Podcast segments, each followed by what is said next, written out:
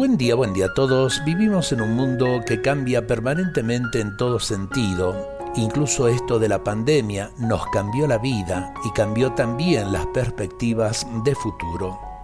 Señor, derrame en mí tu vida intensa y armoniosa para que no me resista al cansancio, al desgaste, a los cambios y para que no busque falsas seguridades Enséñame a aceptar con serenidad y fortaleza los límites variados de cada día y las cosas imprevistas. Libérame de toda resistencia interior contra la realidad. Aplaca mi interior inquieto, cura mis nerviosismos y tensiones para que enfrente con calma y seguridad interior todo lo que me suceda. Destruye toda desconfianza porque deseo descansar en tu presencia entregarme en tus brazos sin pretender escapar de tu mirada de amor.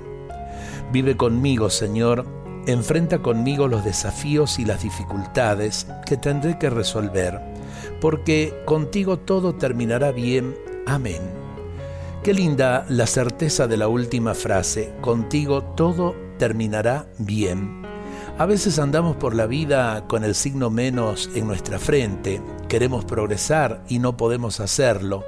Y creo que si aprendiésemos a poner el signo de la cruz, en realidad el signo más, ¿no? Porque el Señor eh, cuando se ofrece en la cruz es precisamente para dignificarnos y para llevarnos a esa plenitud que necesitamos, que necesitan el trabajo de cada día, que necesita las relaciones con nuestros seres queridos. Ojalá que comprendamos esto y en vez de andar con un signo menos en la frente, pongamos el signo más, el signo de la cruz, que es el signo de la vida y del amor que Jesús nos ofrece.